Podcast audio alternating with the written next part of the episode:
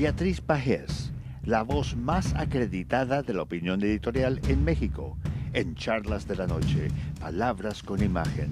Y la puedes leer en www.siempre.mx.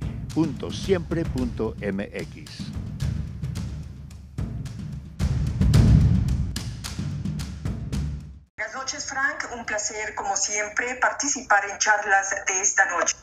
432. México llora. El discurso del secretario de la Defensa donde pide a los mexicanos unirse al proyecto de nación de la 4T provocó que las Fuerzas Armadas aparecieran hincadas ante una dictadura. Las palabras del general Sandoval fueron la señal ominosa de que la neutralidad política de los militares ha llegado a su fin, de que ya no están al servicio del país sino del partido en el poder, de que su lealtad ya no es hacia la Constitución sino a un presidente arbitrario y autocrático para la idiosincrasia popular, soldado, patria y bandera son sinónimos de unidad nacional. El general pidió, sin embargo, apoyo a un régimen totalitario dedicado a dividir y confrontar al país. Ahora sabemos que soldados y marinos pueden acatar en cualquier momento las órdenes represivas del régimen. Dicen estar orgullosos de la transformación. Perdón, señores militares, ¿de qué pueden sentir orgullo? ¿De la centralización del poder, del empobrecimiento de la población, de la impunidad de la que hoy goza el crimen organizado o del odio con el que siempre y riega el presidente? todas las mañanas el alma de México. López Obrador ha echado a perder a las Fuerzas Armadas, las envenena con dinero, las distrae con obra pública y les ordena no actuar en contra de los criminales a menos que políticamente le convenga. Ahí están como ejemplo los colgados de Zacatecas. Un ejército de origen popular puede estar en vías de convertirse en una oligarquía distante y de espaldas a la sociedad, listo para acatar las órdenes del tirano. Si las Fuerzas Armadas están al servicio del partido en el poder, ¿Quiénes van a decidir ahora las elecciones, las urnas o las armas? Desde hace mucho tiempo un discurso no había generado tanta polémica, prueba de que los dichos abrieron una enorme grieta en el muro de contención a la dictadura de López Obrador. Las palabras del secretario de la Defensa tienen llorando a México. Una institución que ha contribuido a forjar la identidad nacional está cediendo al chantaje y a la extorsión de un grupo de asalto. Hoy sabemos, general Luis Crescencio Sandoval, que los soldados nos han dejado solos a los ciudadanos. Hasta aquí mi comentario. Buenas noches, Frank, y buenas noches a todos quienes nos escuchan en Estados Unidos, México y en otras partes del mundo. Soy Beatriz Pajés. Hasta la próxima.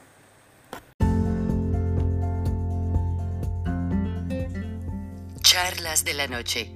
Palabras con imagen. El análisis de los acontecimientos que influyen en nuestra vida con el periodista Francisco Durán Rosillo.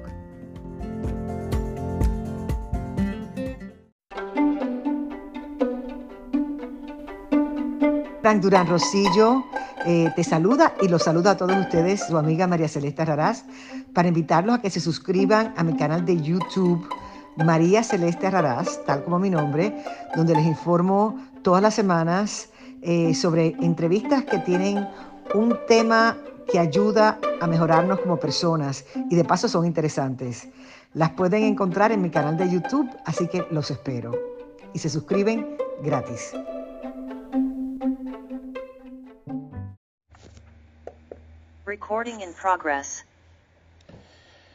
El famoso Black Friday o Viernes Negro en los Estados Unidos ya ha sido adoptado por otros países, por ejemplo en México es el Gran Fin, pero mucha gente de otros países cuestiona por qué se le llama Black Friday.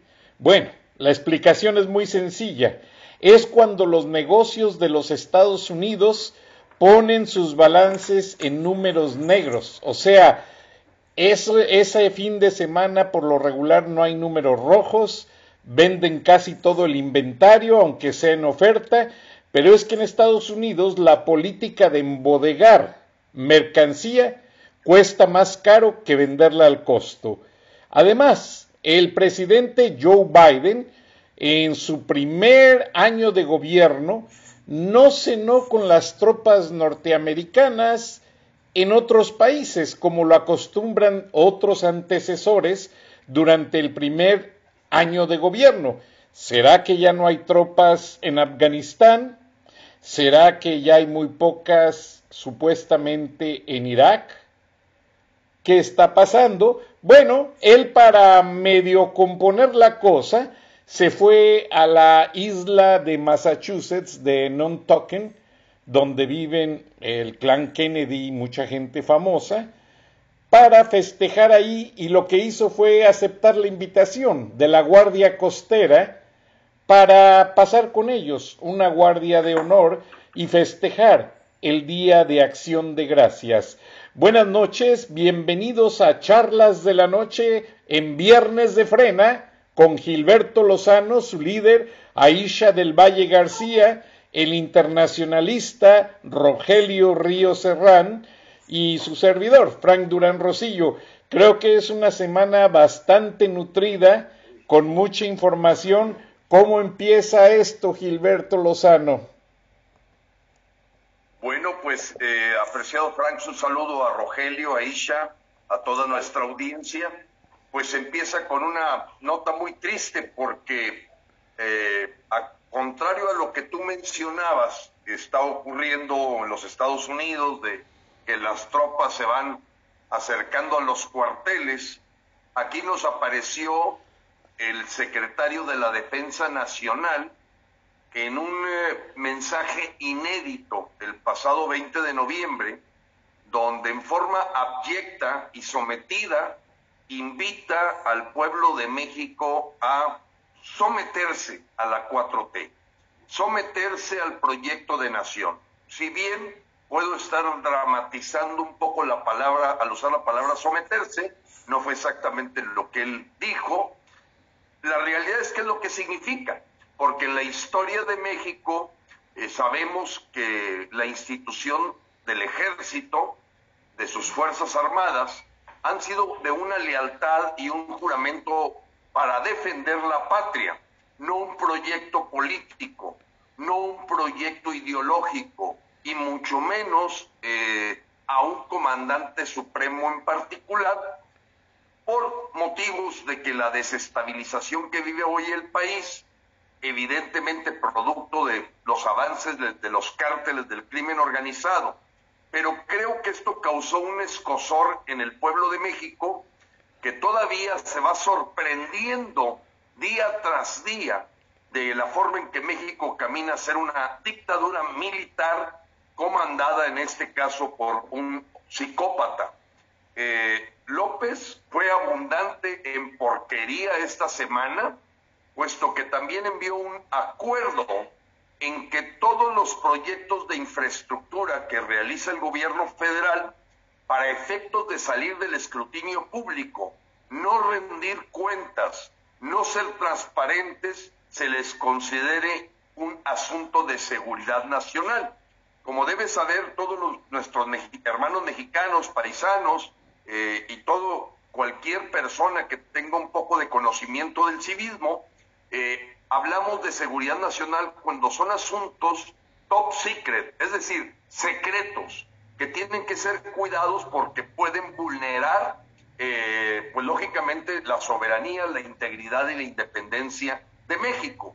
¿Qué tiene que ver la refinería Dos Bocas con eso? ¿Qué tiene que ver el tren Dos Mayas? ¿Qué tiene que ver cualquier carretera nueva que abra López? La verdad es que él ha sido exhibido ya no solamente como el quinto país más corrupto sobre la tierra, no, además él, un líder totalmente corrupto que usa su autoritarismo, su autocracia, para esconder evidentemente la, de la rendición de cuentas los gastos del dinero de los mexicanos y se suma también a esta eh, abyección completa de un Luis Crescencio Sandoval que se ha ido ganando poco a poco el repudio de los mexicanos, pero llevándose de encuentro la confianza que el pueblo de México siempre había depositado en las instituciones armadas de México. Ay, muy buen profile, muy buena introducción, pero tristemente deplorable, Gilberto. Aisha, dentro de tu experiencia venezolana, ¿Cómo sentiste tú esta medida del secretario de Defensa anunciando a la gente o pidiendo a la gente, pues, seguir el, decreto de nación de la cuarta, cuarta, eh, cuarta transformación o como le llamen, porque básicamente creo que hasta hubo ya un decreto en el diario oficial de la federación. Entonces ya esto nos empuja de lleno al chavismo escudado con la bota militar. Sí, Frank, eh, a mí cuando me enteré de esa, cuando lo escuché, se me erizó literalmente la piel. Reviví obviamente cuando en el año 98 Chávez ganó la presidencia, luego de cambiar la constitución en el 99, él comenzó a cambiar todas las instituciones, lo he dicho en reiteradas oportunidades. Y recuerdo, por ejemplo, que yo tenía 18 eh, años cuando trabajaba en el metro de Caracas, era mi primer empleo formal, y era, me acuerdo que de aprendiz de secretaria INSE, ¿no? Que era un programa para jóvenes que, para poderlo adiestrar a las empresas. Y recuerdo que votaron al, al el presidente del Metro de Caracas en aquella época, que era un ingeniero, y lo sustituyeron por un señor que se llamaba, un general que se llamaba Vicente Tortorielo. Y no solamente a nivel de presidente de la compañía Metro de Caracas, sino a nivel de toda la gerencia y de todas las instituciones de Venezuela. Y así fue que poco a poco se fue militarizando nuestro país, en el caso de Venezuela, y obviamente ya ves la consecuencia después de 22 años. Esto a mí no me sorprende, si me han escuchado en reiteradas oportunidades, yo siempre he dicho que una de las cosas que a mí me han mantenido motivada aquí en México es que yo sentía que la fuerza militar estaba con el pueblo. Después de escuchar a este señor hablar sobre que hay que alinearse a la 4T, Gilberto utilizó la palabra que a lo mejor está dramatizando, no, más bien se quedó corto, porque que, que el nivel que tenga esa jerarquía de ese señor haya dicho públicamente, con esa autoridad, con esa seguridad que apoya, llamando a apoyar la 4T, solamente me demuestra que ya la Fuerza Armada Militar está a los pies de López Obrador y eso es grave. Totalmente, gracias Aisha.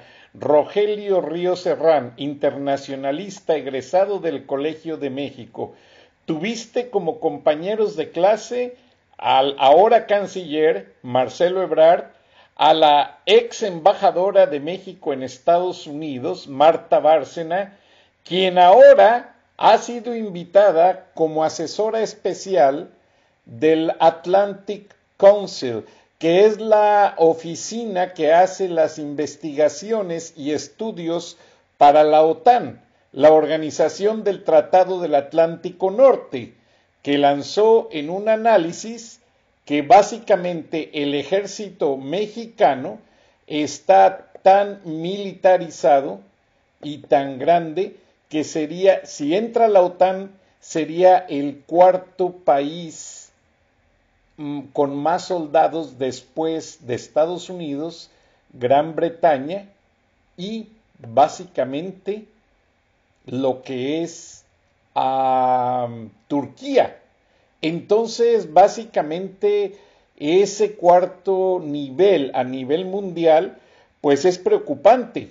Ahora, eh, eh, algunos análisis del gobierno norteamericano indican que a México se le dio una alta eh, reserva de darle equipo militar a la venta porque es el principal socio comercial, pero ahora que básicamente ya es eh, dentro de un papel muy diferente el ejército mexicano, incluso podría llegar a la posibilidad de embargarle las ventas de municiones, equipo, tecnología, porque básicamente México no está alargando o incrementando su ejército de acuerdo a las necesidades de país en cuanto a soportar a las empresas, apoyar la democracia, apoyar lo que es la libertad del pueblo. No, el ejército está muy cuestionado, como ya lo dijo el líder de Frena, Gilberto Lozano, y qué piensa Rogelio Río Serrán dentro de esa vertiente de ver que ya la ex embajadora colabora con esta organización internacional. No, bueno, eh, gracias. Buenas tardes a todos. Qué gusto saludarlos en este viernes de frena.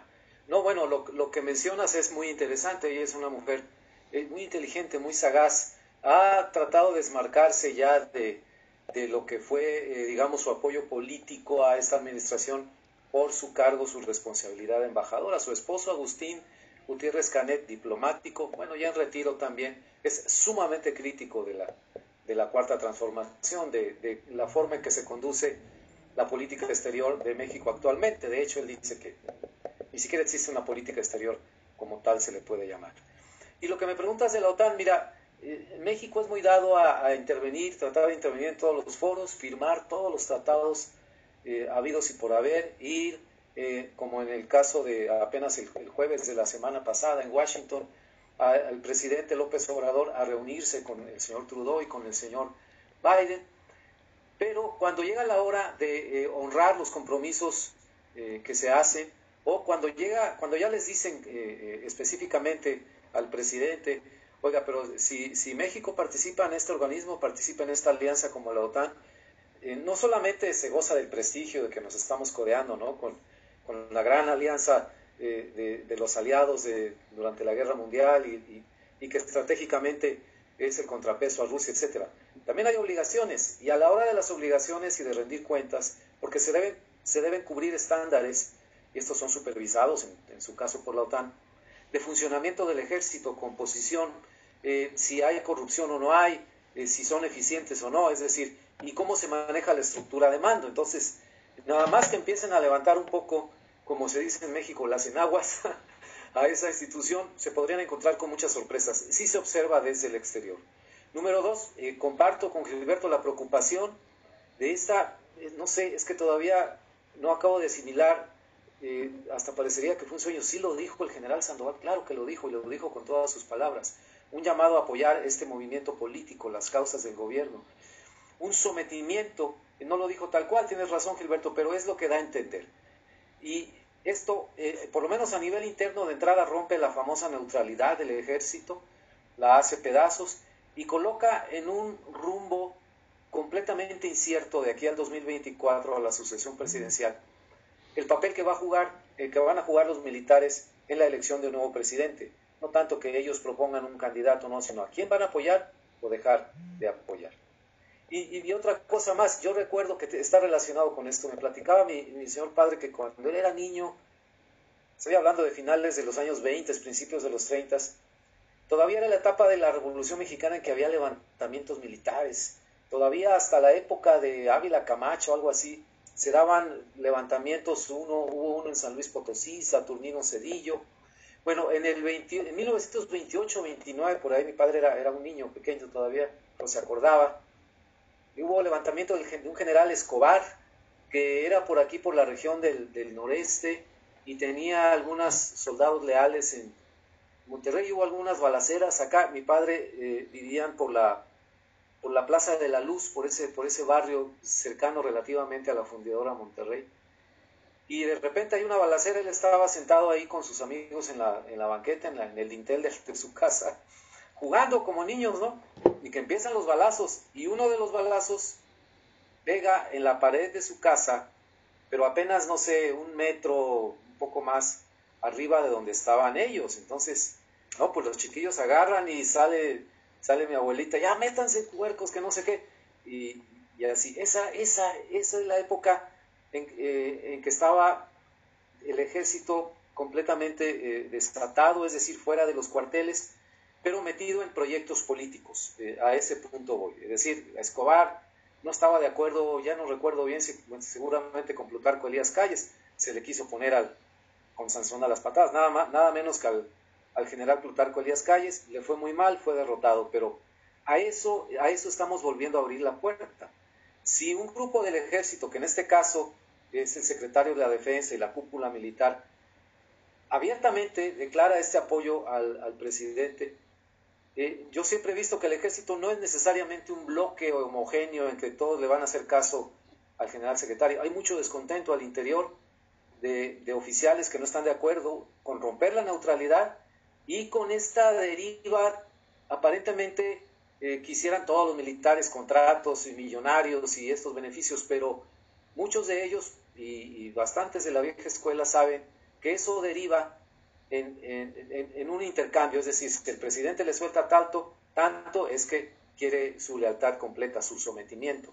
Y eso no es bien visto tampoco al interior del ejército. Estamos en un rumbo, muy peligroso, reitero, y, me adhiero a lo que dice Gilberto, es eh, un llamado al sometimiento de la sociedad y es abrir la puerta a las experiencias que ya se vivieron en Venezuela, que se vivieron en América del Sur, en donde esta presencia de los militares, una vez que se les abre la puerta al poder, a los beneficios, al dinero, aunque sea una pequeña camarilla, pero es la que tiene el control de toda la milicia, después ya no se pueden cerrar esas puertas. Evidentemente, ni de buen grado van a decir cuando haya un cambio de gobierno y ni siquiera gane su, el candidato que apoyaron, ah, no, sí, claro, aquí está todo, aquí está Santa Lucía, aquí están los contratos. Pues no, ¿verdad? No va a ser así. Entonces, ni por el lado interno ni por el lado externo, si, si es que México llega a entrar a la OTAN, no, sé qué, qué estaría haciendo México ahí puesto que la situación interna no está resuelta, pero ni, ni de lejos en términos de, de, la seguridad pública. Pero bueno, eh, repito lo, que dije al principio, como al gobierno, a los gobiernos mexicanos, pero este en particular les encanta hacer alarde de, de, estar involucrados en el Consejo de Seguridad y todo, pero sin ver las obligaciones y el hecho de que se tienen que cubrir estándares internos cuando estás bajo observación internacional de, de no corrupción, de no autoritarismo, de transparencia, y este gobierno va hacia la opacidad total. Después hablaremos del famoso decreto este reservar los contratos este, que se le dan al ejército, reservar los contratos de las grandes obras lejos del escrutinio público. Es una semana mucho, muy intensa en ese sentido. Y sí, yo también estoy contra ese sometimiento. Gilberto Lozano, líder de Frena, el único que ha cuestionado imparablemente desde hace muchos años o casi casi desde que inició la administración López Obradorista, toda esta malversación de situaciones. Gilberto, ¿crees tú que el ejército esté dividido ya en un aspecto político y otro patriótico? Como decía Rogelio, los soldados leales al pueblo y los altos mandos leales al presidente.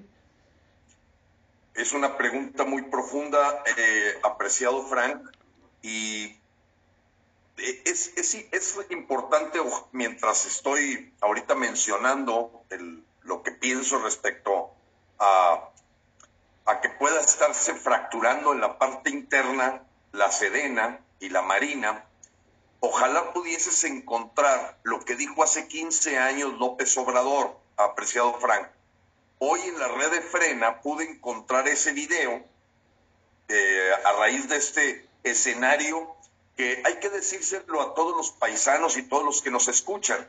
Eh, realmente son tantas las aparentes nuevas malas noticias que tiene México que tendemos a veces a promediar lo, lo profundo de ellas. Y en este caso, bien lo dijo Aisha, pues ella ya lo está, está repitiendo una historia. O sea, para algunos de nosotros dices, bueno, pues parece que es un discurso del señor Crescencio Sandoval que cada día lo vemos más perdido en su labor como secretario de la defensa, pero cuando hace esta comparación a Isha y este análisis Rogelio de lo que significa hacia adentro del ejército, eh, sí, yo me atrevería a decir por qué me enviaron al menos dos generales, sargentos del ejército, cartas dirigidas a Luis Crescencio Sandoval, casi amenazando con su retiro a la hora que lo ven postrado ante un proyecto ideológico, un proyecto político. Con esto lo que trato de responder, apreciado Frank, si tú encuentras ese video que puse en la red de frena, no sé si tengas manera, se comunicó en la mañana de hoy, porque estás escuchando un eh, Andrés Manuel López Obrador traidor, completamente eh, farsante, charlatán, engañoso, a la hora que él hizo un análisis hace 15 años de la presencia del ejército en las calles, de la presencia de la militarización en el país en aquella guerra de Calderón. Bueno, haz de cuenta que si, como si estuviese hablando de él y del deterioro a la institución que significa eh, el, esta participación del ejército en labores de seguridad pública y hoy ya no solamente de seguridad pública, ya los pusieron de policías turísticos, ya los pusieron de albañiles, de banqueros, de constructores, operadores de, de aeropuertos y todo lo que son puntos estratégicos de México, lo que estamos viendo es una total militarización del país a la que el propio López, siendo oposición, verdaderamente hacía una crítica, eh, pues yo diría que como la que estamos haciendo ahorita exactamente.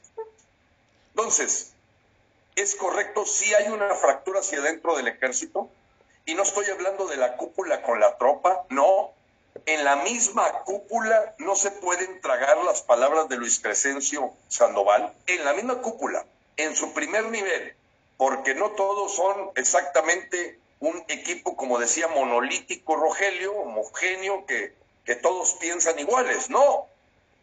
Hay generales que por su preparación militar, académica, patriótica, pues evidentemente saben muy claro cuáles son las responsabilidades y atribuciones de un militar y no corresponden a las de estar echándole porras a un proyecto político. Y mucho menos en esta reserva de información que va a tener mucho impacto porque se da en medio de una investigación periodística que sacó a la luz 906 contratos en el aeropuerto o central avionera de Santa Lucía con fuertes eh, testimonios y evidencias de empresas fantasma, empresas inexistentes, una corrupción total. Y eso pues dejó muy mal parado al ejército y luego se da dentro de este marco. No sé si pudiste encontrar ese, ese pequeño video de 50. Yo se lo, disculpa, Gilberto, yo se lo acabo de mandar a Fran. Por favor, Fran, ve, tu celular, te lo acabo de mandar hace rato. Lo, incluso si lo... segundos dura, pero me gustaría mucho que lo escucharan los mexicanos que te siguen, Frank, en charlas de la noche, en viernes de frena, para que vean la total, total contradicción de este tipo de dos caras o de más caras, que es López Obrador, para demostrar al pueblo de México que la crítica que estamos haciendo ahorita la hizo él mismo hace años. No sé si su infarto cerebral fue infarto cerebral y no un infarto cardíaco, y entonces sufrió ahí una deformación de las neuronas porque vemos un psicópata que precisamente contradice lo que él mismo dijo. Sí, qué lástima con esto, Gilberto. Y si me permites, voy a ponerles el video. Permítanme en una. Tanto voy mencionando mientras. Tú me dices, Frank, y me detengo. Pero esta semana también la Guardia Nacional asesinó a un joven norteamericano de 18 años en Juárez, Chihuahua. Y se siguen sumando asesinatos de la Guardia Nacional porque su preparación de los militares es para la guerra, para acabar con el blanco, no para prevenir. En este caso, aparentemente, y además también mataron a una mujer en, Jalisco, eh, murió por la espalda una joven embarazada, a la hora que la Guardia Nacional le puso un alto, ellos siguieron el camino, no sabemos si porque no sabían que los habían detenido o que les estaban pidiendo que hicieran alto, empezó a disparar este guardia nacional y mató una joven mexicana embarazada eh, de 19 años. Y, todas las semanas, ya, ya no es sorpresa, todas las semanas la Guardia Nacional no mata capos, no mata criminales, mata ciudadanos y turistas. Inocentes, además. Gilberto, mientras pasamos a ese video, que sí lo, lo, ubiqué en la red frena y lo ubiqué en el mensaje de Aisha, eh, el estudio que hace la OTAN, que es muy profundo, eh, les pasé el texto porque pude entrevistar a alguien y lo publiqué esta semana en la edición de siempre, eh, menciona que uno de los graves problemas de la Guardia Nacional es que la están llenando con gente que sacaron de la cárcel e inmigrantes, gente que no es militar de carrera y que obviamente pues es algo muy preocupante. Entonces voy a tratar de ponerles el video. Uy, me dice que este video no está disponible.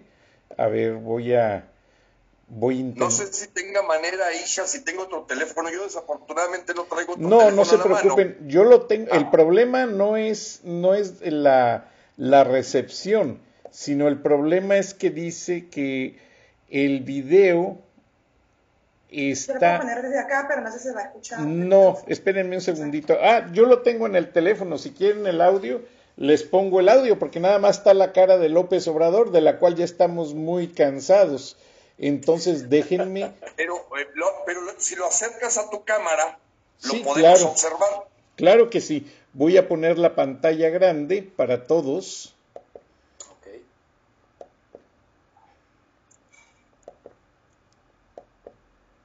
Ah, Permítanme.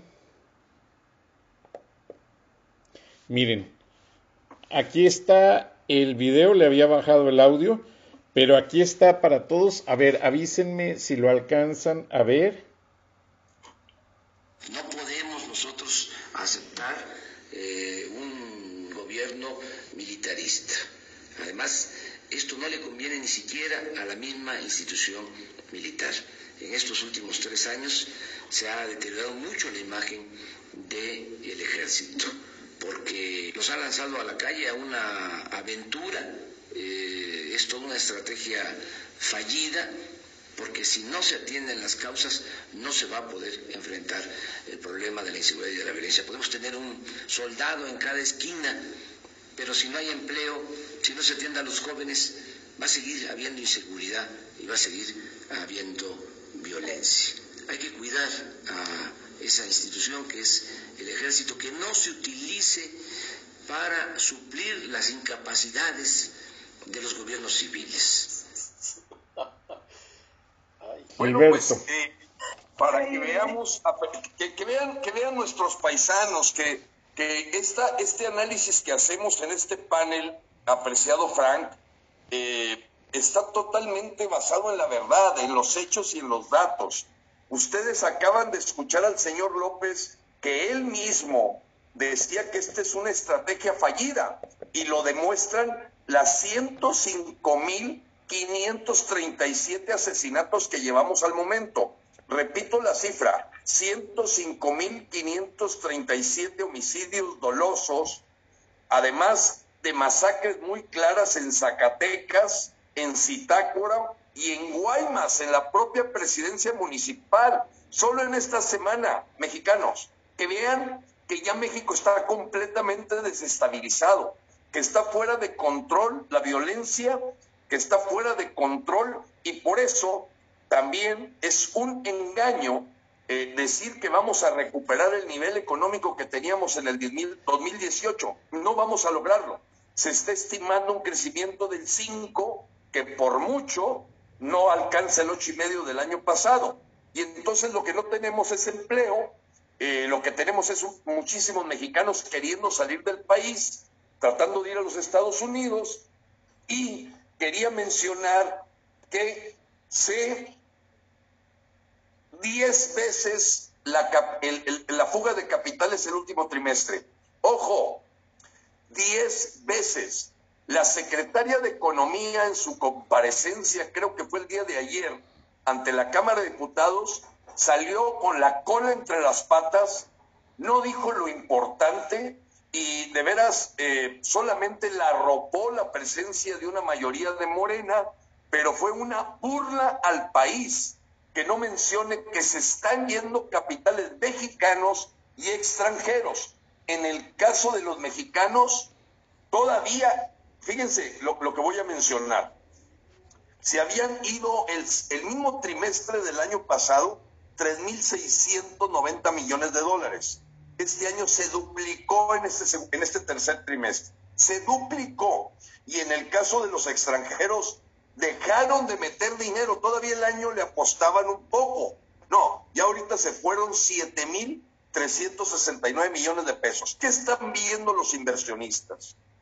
Un total país desestabilizado, manejado a capricho de un dictador. Enrique Krause hace una distinción entre dictador y autócrata. Todavía no le termino de entender.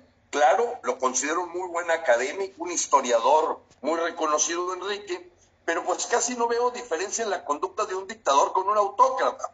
Yo creo que lo dice porque todavía no toma el INE, que es un, pues un, digamos que el último bastión de lo que pudiera ser un país democrático, pero está muy amenazado, está totalmente acosado y hostigado el INE.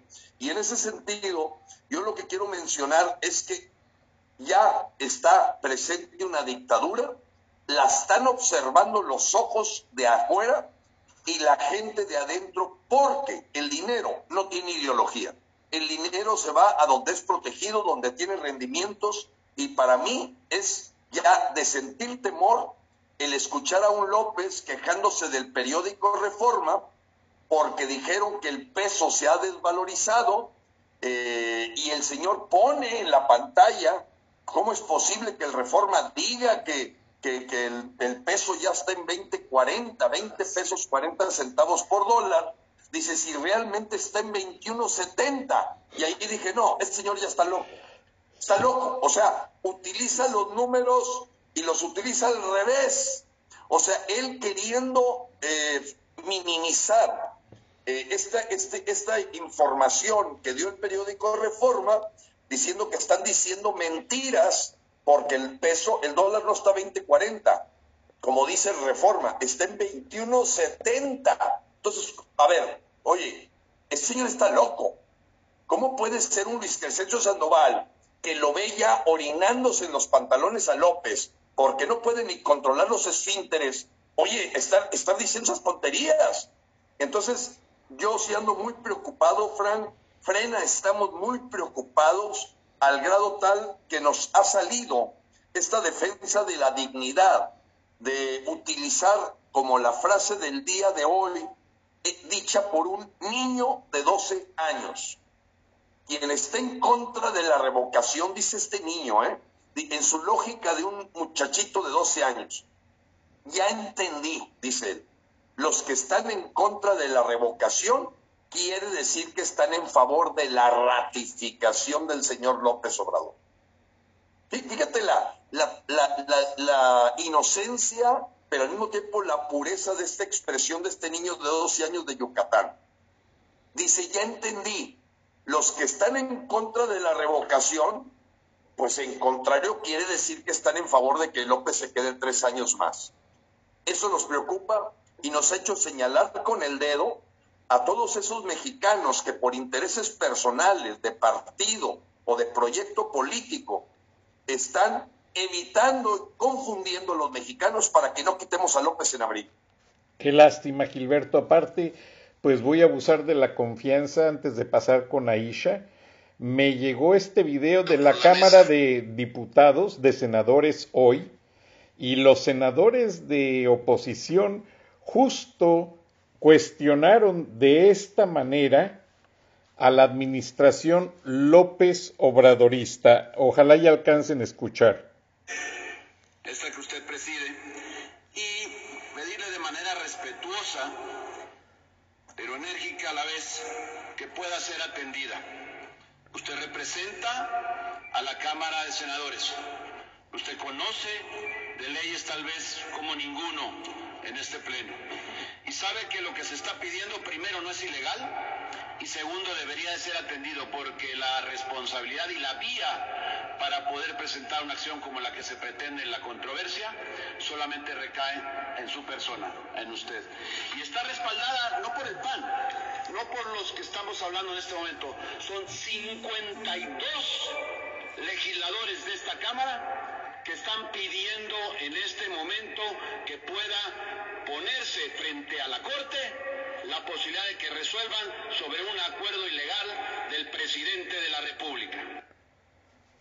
Frank, me gustaría decirle al público que acaba de escuchar este eh, importantísimo video que estás presentando, que ellos están refiriendo a Olga Sánchez Cordero, conocida como el Florero cuando fue secretaria de Gobernación, y una mujer que va a pasar a la historia, habiendo tenido una reputación, digamos, destacada, ahora a ser una vil eh, esclava del gobierno de López que ha perdido cualquier respeto de los mexicanos. esa mujer va a morir sola y a su funeral no va a asistir ni su esposo, porque esta mujer está traicionando las leyes, está traicionando la constitución y hoy veía una caricatura que me pareció de lo mejor.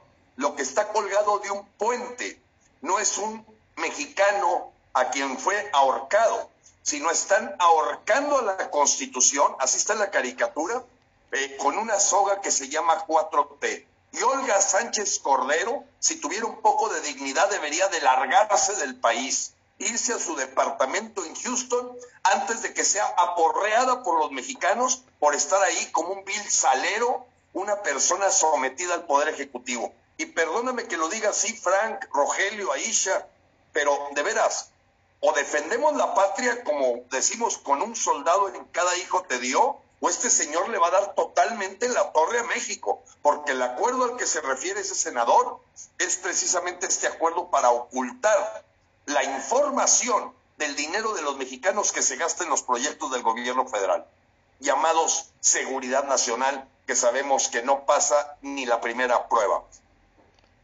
Sí, y la verdad que desde que se acabaron los fideicomisos, Gilberto, no hay rastro sobre a qué fueron destinados. Aisha, así se compraba la conciencia popular en Venezuela.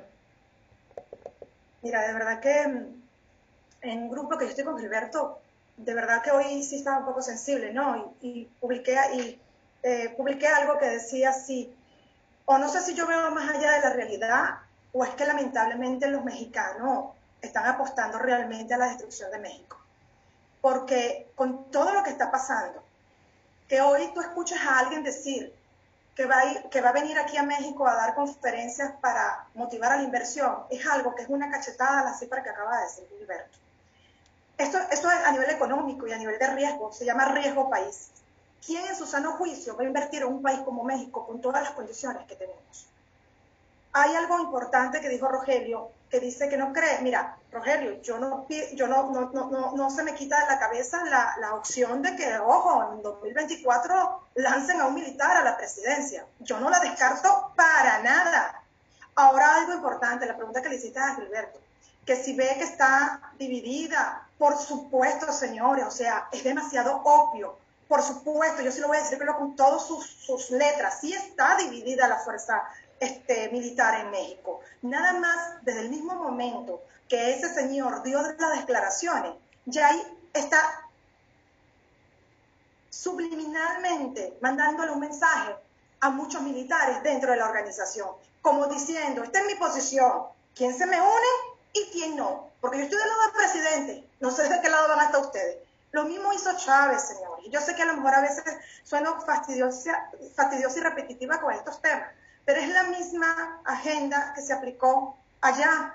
Es lo mismo. Y lamentablemente me desespera, hoy lo dije en el grupo, me siento frustrada, angustiada, inclusive con muchísima impotencia, de que se les da prueba, que se les dan hechos y datos, que tienen un testimonio real de alguien que vivió esa porquería durante 17 años.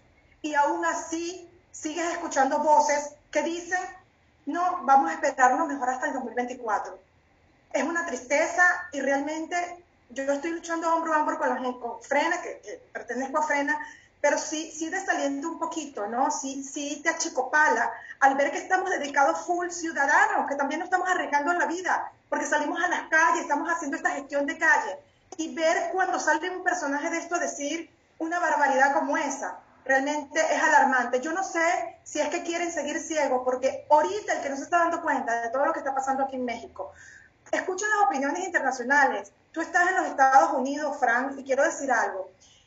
Yo he recibido apoyo, mira, y gracias a tu programa y gracias a Gilberto, a todo lo que me has incluido acá, de gente preocupada, me escriben, este, Frank, me llaman, me mandan audio, me dicen, Aisha, dime económicamente en qué te apoyo, porque yo sé que tú estás en la calle buscando, ayudando yo quiero hacer algo por mi país porque los, al menos los mexicanos que están en Estados Unidos sí los veo preocupados.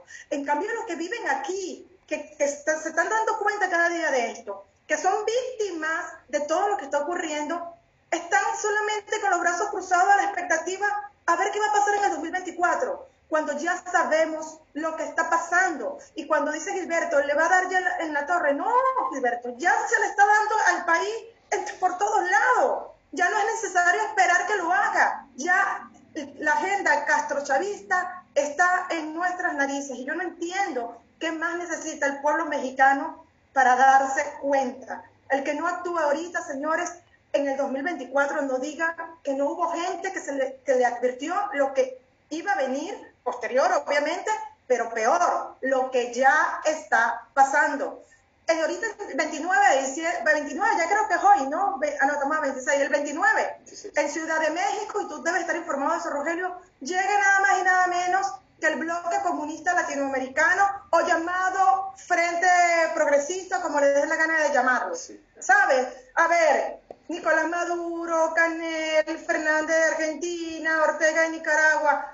La pregunta, insisto, ¿qué más quieren ver? ¿Qué, más necesitan ver para que reaccionen? Entonces, las cartas están echadas, el momento es ahora. Y el que no vaya a la revocación de mandato, el que no se nos une ahorita a esta gran lucha ciudadana que estamos haciendo en contra de la dictadura, tanto en México como en Latinoamérica, señores, yo creo que van a tener bien merecido lo que pase aquí en México. Y discúlpeme mi crudeza, pero es que ya yo no, tengo más que, que, decir sobre este tema porque de verdad que me frustra ver la, apatía, la, poca, el poco compromiso, la poca ciudadanía que vemos en algunos mexicanos que el país se lo están quitando, que el país se lo están robando de sus narices y están esperando el 2024. Sí, y es muy triste realmente. Ahora Rogelio, gracias a Isha, Rogelio, eh, ¿crees tú que esto es apatía, negligencia o, o intimidación hacia el pueblo o simplemente vivir a la clase, mantener a la clase parasitaria que están esperando el dinerito y a ver qué más les llega. Total, el día que se acabe el dinero, le van a exigir a otro porque este ya no les puede cumplir. Y lo que tengo entendido es que ya los fondos están muy bajos para seguir sosteniendo a las clases marginadas. De hecho, los bancos del bienestar en muchas entidades están abandonados los edificios. O sea, va a alcanzar López Obrador a pagar votos si se espera el 2024 o va a tratar de comprar esa farsa de disfrazar la revocación de mandato con la otra palabra, perdón, que se me olvidó, ¿Cómo le llaman, Gilberto? Ratificación. Ratificación. Qué tristeza, la verdad, no estoy de acuerdo. ¿Qué piensas como analista, como editorialista? Mira, la apatía definitivamente sigue existiendo en, gran parte de la sociedad mexicana. Es un tema bastante extenso. Creo que la apatía en, cierta medida y en la época actual viene mucho de que la mayor parte también de los mexicanos están en una carrera por, por, el sustento, por la sobrevivencia, por comer hoy y, mañana pues ya Dios dirá, como dicen muchos, por corretear la chuleta, como se dice mucho aquí en, Monterrey. Entonces, eh, caray, pues a muchos eh, no les queda tiempo, no tienen interés o, se enteran así por, de forma muy manipulada y muy difusa sobre qué están haciendo en las altas esferas de la política. Pero hay una forma en que al mexicano y no solamente al de clase media, al mexicano de las clases populares, se le puede quitar esa apatía. Eh, hoy cerró el dólar, aquí tengo una cotización de City Banamex a 22 pesos punto 46 centavos. Cuidado. Nos enteramos esta semana del dato de la inflación, 7%. El objetivo del Banco de México es que esté en 3, 3.5%. La gasolina sigue y sigue, sigue subiendo. Y ahora resulta, porque también es que cada semana hay 20 mil cosas nuevas, que la persona que propone el presidente López Obrador para el Banco de México, una mujer economista, Verónica Rodríguez Ceja, con buenas credenciales en unos aspectos, pero en política monetaria no sabe absolutamente nada, no tiene la trayectoria como marca la ley interna del Banco de México necesaria, el reconocimiento nacional e internacional para ocupar el puesto de gobernadora del Banco de México. Y esto lo menciono porque ha, causado mucha controversia también, así como se está pidiendo en el Senado que eh, esto del decreto se revise su constitucionalidad. También creo que va a ser una disputa legal el puesto de eh, la persona que propone López Obrador para gobernadora del Banco de México. Es un puesto clave, es quizá, y yo creo que Gilberto estará de acuerdo, el, el último bastión en que la clase empresarial de México, académicos, economistas, ven que si se rompe la autonomía del Banco de México con este nombramiento de una persona, pues que su único mérito ha sido su lealtad al presidente López Obrador, desde que era jefe de gobierno de la Ciudad de México, trabajó, trabajó con él en ese entonces. Entonces prácticamente ya se estaría derrumbando, pues no sé, la última referencia que se tiene desde el exterior de que en México eh, hay cierto contrapeso en el Banco de México, con el manejo de la política monetaria, en el manejo de la inflación. Si cae ese, ese, último, ese último organismo autónomo, pues ya no queda nada más. Y estamos hablando, eh, han pasado tantas cosas que perdemos la perspectiva. Apenas la semana pasada, el 18 de noviembre, el jueves de la semana pasada, estaba el presidente en Washington tomándose las fotos con el señor Biden, reuniones privadas, también con el señor Trudeau, el primer ministro de Canadá, y comprometiéndose a un montón de cosas para que la comunidad de América del Norte reviva. No sé si lee lo que firma o no, o no lo lee, o, o, si entiende que el espíritu de ir a comprometerse públicamente con nuestros vecinos y aliados en este proyecto de América del Norte no es nada más la foto y la ceremonia en Washington y el prestigio que te da que estés unos minutos con el señor Biden, por supuesto, sino que se crean compromisos que casi de inmediato se han dejado de, cumplir. Eh, eso fue el jueves 18 de noviembre, regresaron, no sé si es el mismo día o el viernes 19 a México, el día 20 de noviembre da su mensaje el general Sandoval, el día lunes 21 de noviembre se publica el decreto este de que las obras de infraestructura y dos bocas y todo son de seguridad nacional y pues nadie puede revisar los contratos. Y el martes o miércoles nos enteramos que Arturo Herrera, que era el candidato ex secretario de Hacienda para gobernador del Banco de México, él sí, muy reconocido en el exterior por su trayectoria académica y todo, eh, pues el presidente desde agosto ya le había retirado la confianza, pero no le había dicho nada, hombre. Se tuvo que enterar casi por los medios Arturo Herrera y resulta que se saca como los jugadores muy, muy avesados del póker de la manga, esta carta, eh, que una eh, persona que nadie conoce, que su perfil es más que nada de lealtad al presidente para un cargo de la mayor importancia para la proyección internacional de México. Entonces, cuando todo esto se va a reflejar, por supuesto, en nuestros bolsillos, porque yo ya lo estoy viendo, y no creo que tengamos que esperar hasta el 2024. Estos meses que vienen, cuando la inflación empieza a aumentar así y no la pueden parar, eh, el asunto pinta bastante mal. Así como ahora que aparecieron los colgados en Zacatecas, se me, se me erizó la piel de acordarme de hace 10 o 12 años, cuando empezaron a, darse, que nunca se habían dado en México, colgados de los puentes, cuando apareció el primer colgado en una de las avenidas principales de Monterrey, Avenida Chapultepec, con Avenida Revolución, lo tengo muy presente porque a dos cuadras de ahí eh, vivía mi suegra, que en paz descanse, eh, hubo una, una, tremenda conmoción ahí en la redacción del periódico porque eh, por supuesto había fotos y había que informar a la gente y, todo sobre si sacar o no en portada de manera destacada la foto de un colgado. Fue tal, eh, eh, era tan inédito eso, ver una persona colgada de un puente en una ciudad mexicana, la segunda o tercera ciudad más importante de México.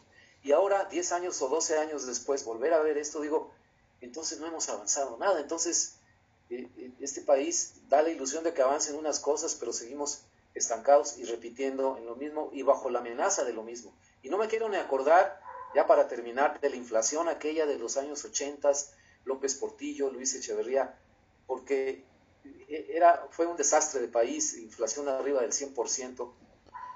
me dirán, bueno, apenas van el 7%, apenas el 7% es muchísimo de inflación y no se ve que haya un interés en controlar, no hay inversión, está parada en México, al contrario, está saliendo del país, ya nadie quiere invertir acá en, proyectos de importancia, todos los únicos proyectos faraónicos son los del gobierno, el dólar subiéndose, en fin, ¿hacia dónde va todo esto? Este, lo veo muy complicado, estimado. Gilberto, básicamente lo que está haciendo López Obrador es para cubrir todo el engaño, como tú bien lo has analizado, pero ya hay un momento en que ya no se puede cubrir tanta mentira, tantas renuncias de funcionarios, tantos fraudes de los hermanos, de los parientes, eh, no se tiene cuenta de los dineros, la gente no ve los programas sociales, como bien lo has dicho, ya no hay guarderías, ya no hay ayuda a las madres solteras, ya no hay medicamentos. La verdad es que yo no siento que López Obrador esté en el agrado de la gente. Básicamente, pues, ¿qué les puedo decir?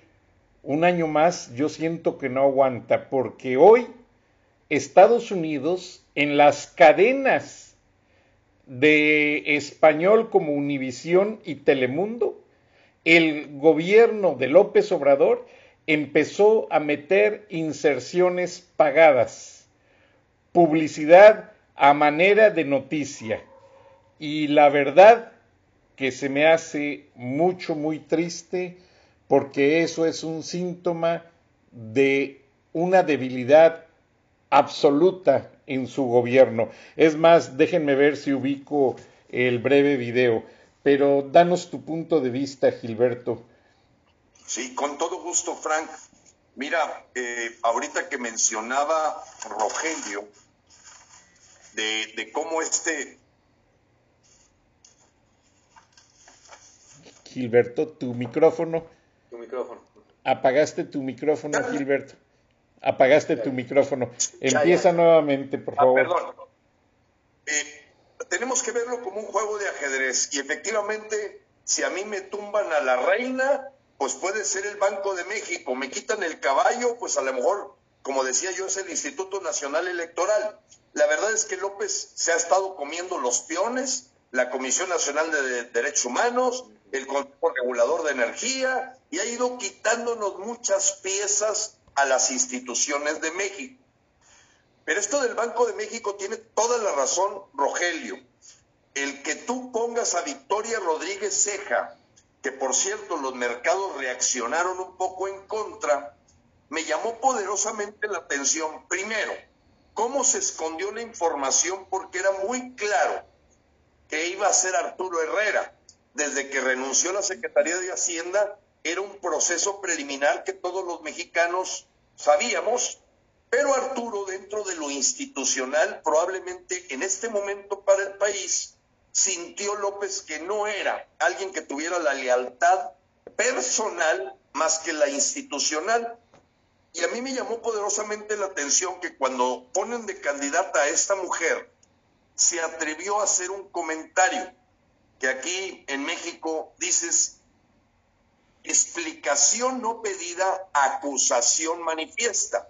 ¿Qué dijo esta mujer Victoria?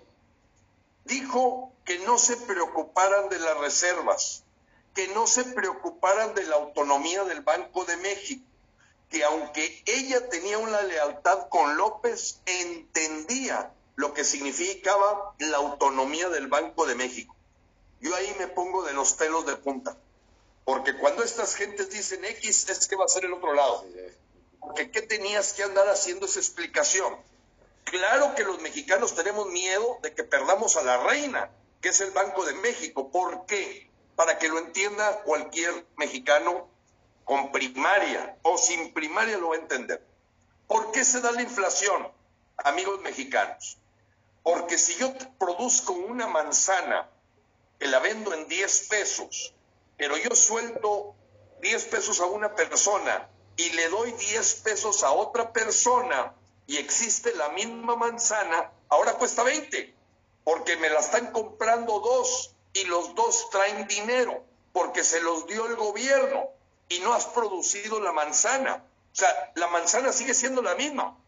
Para poder yo soltar dinero en el Banco de México, tengo que tener, conforme crece la producción, crece la cantidad de dinero o la parte, la masa monetaria.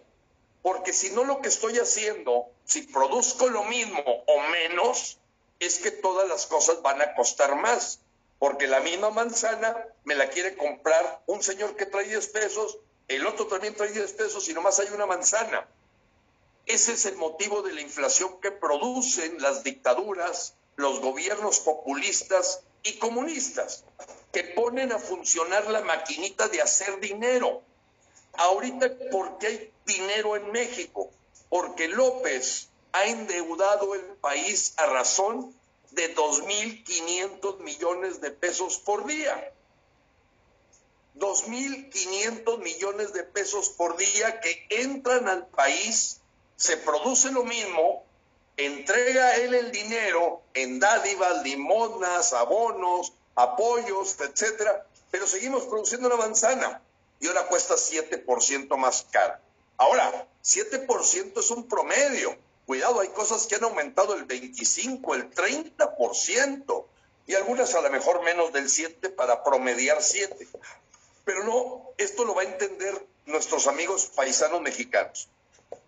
Si el señor está pidiendo 900 mil millones de pesos para el año próximo de deuda, y estamos produciendo lo mismo, efectivamente lo que dice Rogelio tiene toda la razón. Se puede salir de control la inflación. Y si ahorita estamos duplicando la inflación, de inmediato se mete una espiral que puede triplicarla, cuadruplicarla o al rato estar hablando de inflaciones del 50%, que cuando la persona recibe su salario, resulta que va a la tienda y ya vale 20% más lo que iba a comprar. De hecho, la inflación se llama impuesto oculto, porque es una forma en que tú le escondes a la gente que le están saliendo las cosas más caras y no se da cuenta que le estás aplicando ese impuesto porque el gobierno produce billetes. El Banco de México, que es el responsable de producir los billetes o soltar el dinero, precisamente por eso se hizo autónomo, para que no fuera una cosa política de poner a trabajar la maquinita. Y la, el peligro que tenemos ahorita es que lo tome este gobierno farsante, mentiroso y charlatán y empiece a dar órdenes para poner a trabajar el, el, el estar dando dinero sin haberlo producido. Entonces las cosas sí se pueden disparar 40, 50, 70% porque hay más dinero que las cosas que producimos los mexicanos. Bien, déjenme decirles lo siguiente a este tema de lo peligroso de que ya estamos llegando a terrenos delicados en donde tiene toda la razón Aisha. Eh, a lo mejor no lo queremos dramatizar tanto, pero la verdad es que ya todas las conductas en el gobierno mexicano son propias de Venezuela del norte. Ya estamos en Mexizuela. Y tiene razón también Aisha cuando dice, ¿cómo puede alguien invitar a invertir en México si corre un altísimo riesgo de que ese dinero se le vuelva nada, de que su patrimonio se vuelva cero? Y eh, a estas voces, eh, pues ya se aumentó la de la General Motors. General Motors, que produce miles y miles y miles de empleos en México, está advirtiendo que van a detener sus operaciones en México, que ya no van a invertir en México y se suma la posición de la compañía alemana Siemens. Entonces, ¿qué es lo que estamos viviendo? Que es una porquería ver mexicanos que están viendo dentro de tres años, cuando ahorita ya sabemos, ya sabemos ahorita lo que acaba de decir el INE. Uno, que las firmas que están levantando Morena para la revocación son falsas. 58 mil firmas son falsas. Que los formatos en donde están engañando al pueblo para que firme y crea que ya firmó por la revocación, no están llegando al INE. Ya no lo dijo el INE. Morena está engañando al pueblo de México. Por eso llevamos 513 mil firmas. Escuchen los mexicanos, esto es importante. En los hechos, Morena no quiere la revocación. En los hechos, López Obrador no quiere someterse a la revocación. Y por eso le quitó el dinero al INE y por eso están engañando al pueblo con firmas que no están llegando al INE y donde somos nada más los mexicanos los que podemos completar esos tres millones de firmas. A la noche de ayer, a medianoche, llevábamos 513 mil firmas. Claro que ahí no hay firmas de Morena. las firmas de Morena están tiradas en un basurero. Y por cierto, supimos que a todos los eh, empleados del Instituto Mexicano del Seguro Social los pusieron casi en automático a firmar hojas que no son las hojas oficiales del INE para que ellos se vayan con la idea de que ya participaron, mientras Morena y López están engañando al pueblo buscando que no se completen los tres millones de firmas. Ojo, 58 mil firmas apócrifas. Si revisan ustedes estado por estado, eh, hay un engaño de que los famosos módulos que le llaman de ratificación no están haciendo llegar las firmas al INE. Ya nos lo dijeron en el INE en forma cuidadosa. Porque esto es terrible, es un engaño de lo más grande que está viendo en el país en los últimos años. Hacerle creer a la gente que ya firmó que va a llegar al INE su firma y que por lo tanto ya no se tiene que preocupar por firmar. La verdad es que eso hace que la gente ya se dé porque ya firmó y no es cierto, no ha firmado. Hay 513 mil firmas y en ese sentido quiero aprovechar tu programa, apreciado Fran, eh, charlas de la noche, viernes de frena y en la presencia de Rogelio y Aisha. Ayer estuvimos antier con el obispo de Cuernavaca. Estuvo presente Aisha García y un servidor, el, el eh, excelentísimo obispo Ramón Castro y Castro. Y pudimos conversar con él. Recuérdense que siempre ha sido un bastión del clero muy importante Cuernavaca se recordarán aquel obispo Sergio Méndez Arceo, etcétera. Y él dice, estoy totalmente consciente del engaño que está viviendo el pueblo de México. Estamos con la revocación, que se use el instrumento de democracia moderna. Pero al mismo tiempo, quiero reconocer que ustedes son David contra Goliat. No pierdan la fe, porque Goliat se está valiendo de gentes para confundir al pueblo de México. Y voy a dar sus nombres. Ángel Verdugo, Carlos Alarraqui, Luis Carlos Ugalde, Beatriz Pajés, Claudio X González y el señor Gustavo de Hoyos. Y Pepe Medina Mora de la Coparmex, calladito se ve más bonito. Son mexicanos que están confundiendo al pueblo de México poniendo una zanahoria en el 2024 y voy a decir lo que dijo con literal Claudio X González en una entrevista a Carlos Doret de Mola. Dijo que él no conocía ningún mexicano que quiera que López Obrador se vaya. Escúchenlo bien.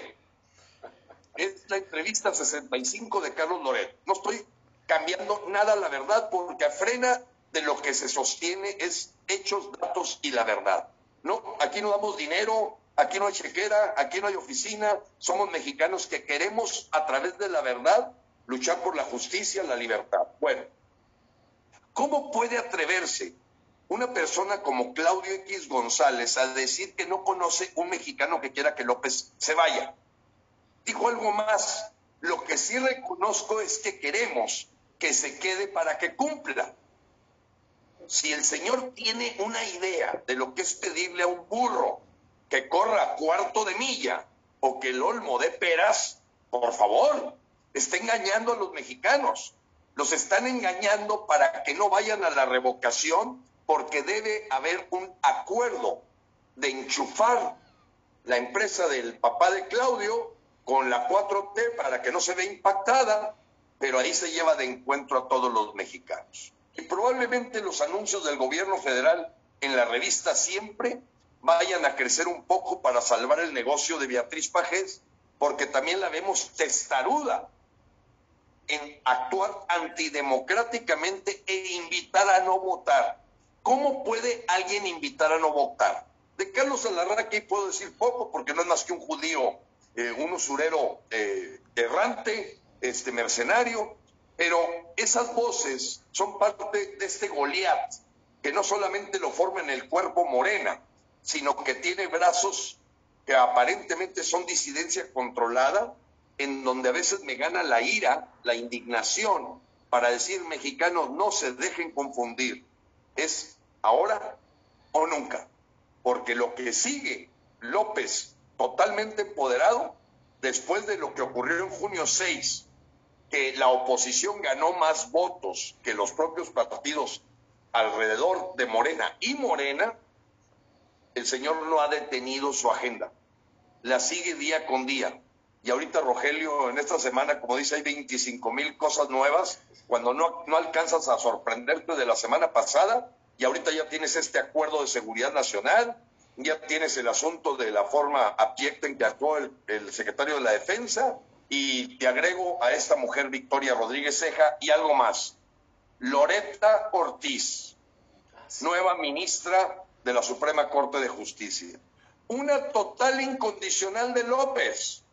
O sea, vamos de Guatemala a Guatepeor. Si Arturo Saldívar lo consideramos un lambiscón. No, Loretta Ortiz viene a sumarse a las filas que va a evitar que las controversias constitucionales avancen. Esto, Enrique Krause, con todo lo académico que eres, yo le llamo dictadura, porque él como que dedicó mucho tiempo en el programa de Carlos Loret de Mola a diferenciar autócrata de dictadura. Yo ya no veo diferencia. Falta que tomen el INE, que está bastante amenazado, pero para efectos del pueblo de México lo que tiene que entender es tenemos un clon de Nicolás Maduro en los en el palacio. Por eso la frase saquemos a López del palacio es la que debe tomar fuerza en los siguientes meses. Completamente correcto, Gilberto. Y pues en un video de la visita a la CELAC, Nicolás Maduro se da el lujo de manejar en el primer cuadro de la Ciudad de México como Juan por su casa y atrás venía el embajador a quien tú tanto mencionas y Aisha, que fue el ideólogo de Hugo Chávez. En un minuto, Aisha, Rogelio y Gilberto, por favor, antes de despedir, ¿creen ustedes que la petición general que ha causado esta iniciativa en el diario oficial de la Federación de dar a los mandos militares ahora sí una autonomía y casi casi con inmunidad ante las cortes de la ley, esto venga a despertar a la gente, a los empresarios, a los medios, al Congreso, al Senado, para parar un poco o definitivamente a López o preferimos mejor luchar con la revocación de mandato? ¿Qué opinan cada uno de ustedes? Aisha. Antes de opinar con respecto a eso, quiero decir con lo del Banco Central es muy delicado, porque una de las cosas que se aprovechó obviamente el chavismo fue de nuestro Banco Central de Venezuela. Hay algo que a ustedes se les está escapando, o no sé si todavía no lo visualizan esta señora que va a entrar al Banco Central es para tomarlo. Obviamente, está, ya, ya allí vamos a perder el Banco Central, el, Banjico, mejor dicho, para decir el nombre correcto. Va a venir un control de cambio. La inflación obviamente se va a disparar. Como lo dice muy bien Gilberto, esto es un promedio. Imagínense ustedes si lo vemos de manera individual. Entonces, el paso siguiente de seguir este señor en el poder es un disparo total de la inflación para poder justificar, el control de cambio ¿Qué va, a, va a permitirle eso a esta dictadura este, de López Obrador? Que todo el dinero que nuestros hermanos mexicanos van a mandar aquí a México, que es bastante, que, que las remesas son fuertes, van a estar controlados aún más por ese banco, por, por Banjico. Porque obviamente ellos le van a poner, como un control de cambio, una tasa preferencial de la cual si no se acoplan eso, es lo que va a pasar, lo que pasa, va a ocurrir lo que pasa en Venezuela un dólar paralelo, que es el que tenemos hace más de 15 años en Venezuela. Para allá van, ya estamos, pero para el, control de cambio, eso viene. Con lo de, la gente está ciega, los empresarios están ciegos. Los empresarios, mira, aquí en México pasa algo que a mí me, me aturde. Le tienen pánico a la palabra dictadura. Entonces tú ves a estos especialistas buscándole sustituto a la palabra dictadura, pero tú no escuchas a nadie hablando como son. Señores, es una dictadura y no lo quieren nombrar, la gente está así como viendo los toros los toros de la barrera. Entonces yo no creo que esto vaya a despertar a esos empresarios. Entonces la única opción, de verdad, mira, a lo mejor me vean radical, La única opción, de acuerdo a la experiencia lamentable que tengo de vivir 17 años esa porquería de dictadura, es que si no se le revoca el mandato a López Obrador, ya no tenemos nada que hacer, porque lamentablemente ya la dictadura, insisto y la repetiré hasta el cansancio, ya está en nuestras narices. Lo que pasa es que cuando tú no crees algo, no actúas. Y mientras la gente sigue en su negación de ver otras ramificaciones y no le ve el nombre que se merece, lamentablemente, como dicen aquí muy coloquialmente en México, no les cae el 20. Esa es mi opinión. Gracias, Aisha. Rogelio. Bueno, brevemente diré, y estuvo muy interesante todo lo que se platicó hoy en esta, en esta mesa de análisis y de, y de toma de posiciones, pero sí, de, acuerdo, o sea, si esperamos hasta el 2024, ya no va a quedar más que, que las ruinas, un Nerón este, tocando la lira frente a un país eh, destruido, eh, derribado, sin instituciones y todos los organismos eh, tomados. Creo que los, los meses que vienen son críticos en ese sentido sí, bueno, viene diciembre y los mexicanos van a estar en la reunión familiar, pero no debemos eh, quitar el ojo precisamente en estas semanas de lo que está pasando y reaccionar y, tratar de ejercer o, que las personas, instituciones que estén en posibilidad de hacerlo, ejercer los contrapesos, se hagan. Porque a como va el ritmo de, toma de, de organismos, de destrucción de la autonomía, debilitamiento de las instituciones, no van a descansar, no van a tener vacaciones decembrinas en el Palacio Nacional en ese sentido, y la labor va a seguir. Mi gran temor, y ya para concluir, es que estamos viviendo un fin de sexenio adelantado. Tengo muy, muy presentes los fines de sexenio de los presidentes Luis Echeverría, yo estaba más chico, pero lo recuerdo, y sobre todo el de López Portillo. Un verdadero desastre, devaluaciones, inflación, caos en las finanzas, los sueldos y salarios completamente destruidos por esa inflación rampante, las caras de, mis padres, de mis tíos, de mi familia, de desesperación, de pues qué van a hacer, cómo van a sacar adelante sus hogares. Nada de eso, nada de eso quiero que se repita. Y ya se me hace muy largo este, horizonte de aquí al 2024. Creo que es necesario de, una buena vez eh, tomar, eh, recuperar las riendas del país que ahora, que ahora las tienen en manos este, una una cúpula de poder. Se criticaba mucho cuando era candidato López Obrador a la mafia del poder, pues viene a sustituir una a otra, si, si lo queremos ver así. Pero el, fin de sexenio que tanto miedo le tengo está ya mucho, muy adelantado, no, no hay que esperar hasta el 2024. Muy bien expuesto por todos. Gracias, Rogelio. Gracias, Aisha. Eh, necesitamos la conclusión final de Gilberto. No sabemos, Gilberto, ¿nos escuchas? Te escucho perfectamente, Frank. ¿Tú me escuchas? Sí, pero no te vemos en video. A ver, déjame ver si traigo algún problema aquí. Conecta la cámara. Te vemos tu foto. Pero. Frank, permíteme. Frank y Rogelio y Gilberto, no discutimos el tema, pero acuérdense lo que pasó el domingo en Venezuela, las elecciones fallidas. Ve, que, los, que los mexicanos vean ese ejemplo. Recuerden que siempre le estoy diciendo por qué el revocatorio nuestro fue robado. Qué mejor los que no me creían, que, creen que yo les invento esto o que lo estoy diciendo para desviar la atención del mexicano. Vean lo que pasó el domingo. 95% de la población venezolana come de la basura, tiene hambre, no tiene agua, no tiene luz, no tiene gasolina.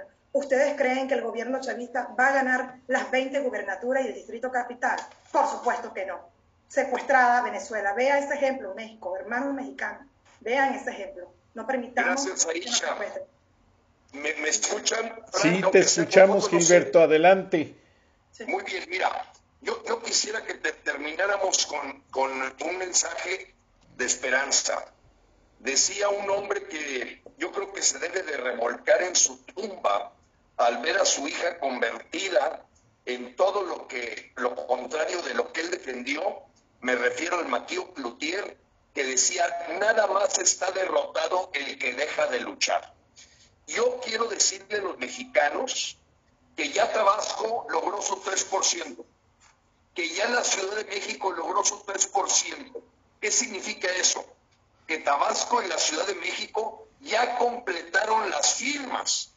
Y ahora, por cierto, Es increíble que sea una mexicana en Suiza la que va a apoyar y patrocinar el viaje de Aisha a Nayarit toda la próxima semana para lograr que suceda en Nayarit también la consecución de esta meta.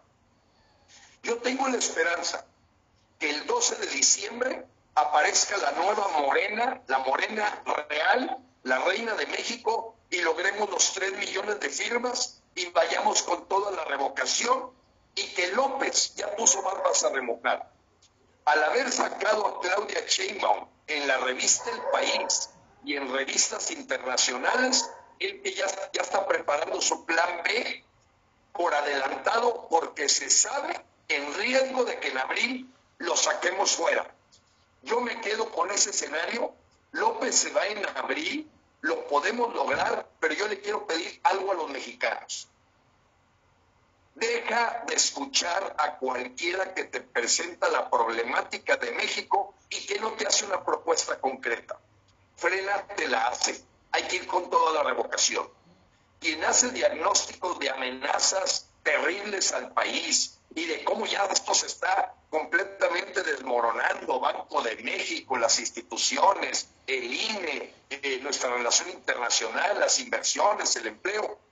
Si no termina diciendo, mexicanos, vamos con toda la revocación, deja de verlo, deja de escucharlo, porque te quita el tiempo, es estéril, es inútil, te desgasta y tú lo que tienes que escuchar es acción.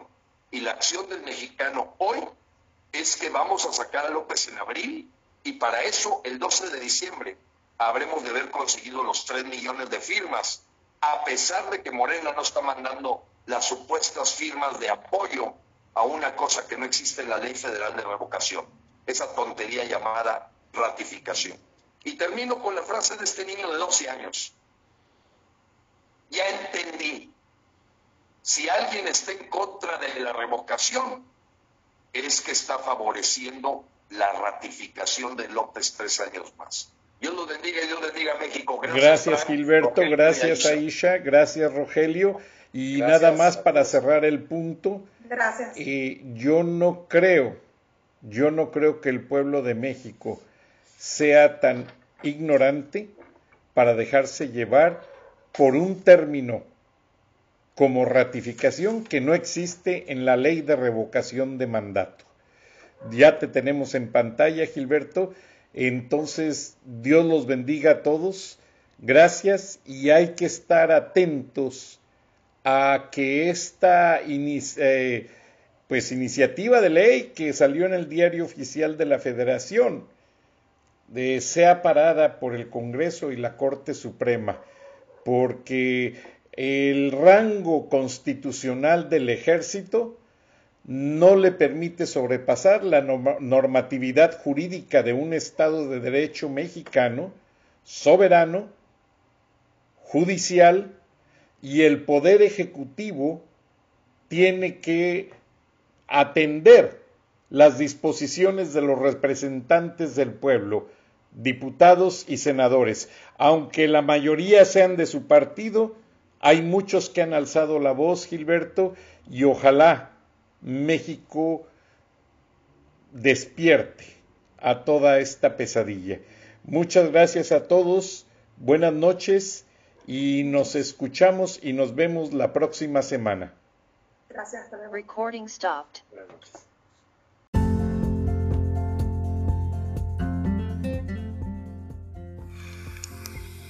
Escuchaste el análisis de la noticia, transparente como el agua, con el periodista Francisco Durán Rosillo